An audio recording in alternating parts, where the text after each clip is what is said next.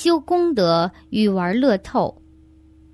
我的丈夫是退休人士，每天做布施而投钱入补满，并意念供养祖师。到了月底，这些钱也就供养师傅。他许愿此功德能帮助他玩乐透，可中奖，奖金让他今世有钱建造一栋房子，作为佛教修行中心。但是他也说了，如果愿力不能实现愿望，会停止修功德，也将不再相信功德了。他这样许愿会有怎样的业报？而布施功德与愿力足以让他实现梦想吗？如此做的出发点是要得到好处才去修功德。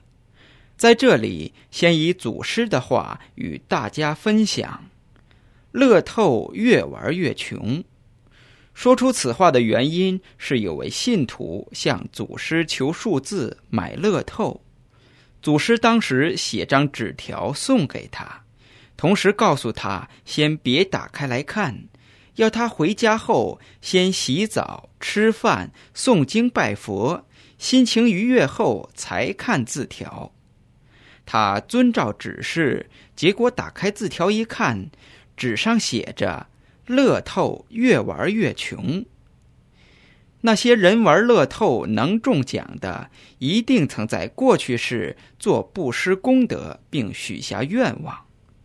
但是不要那么样的许愿，那相当于拒绝修功德。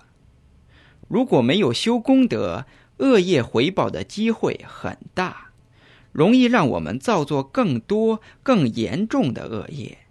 结果导致生命轮回流转在恶道。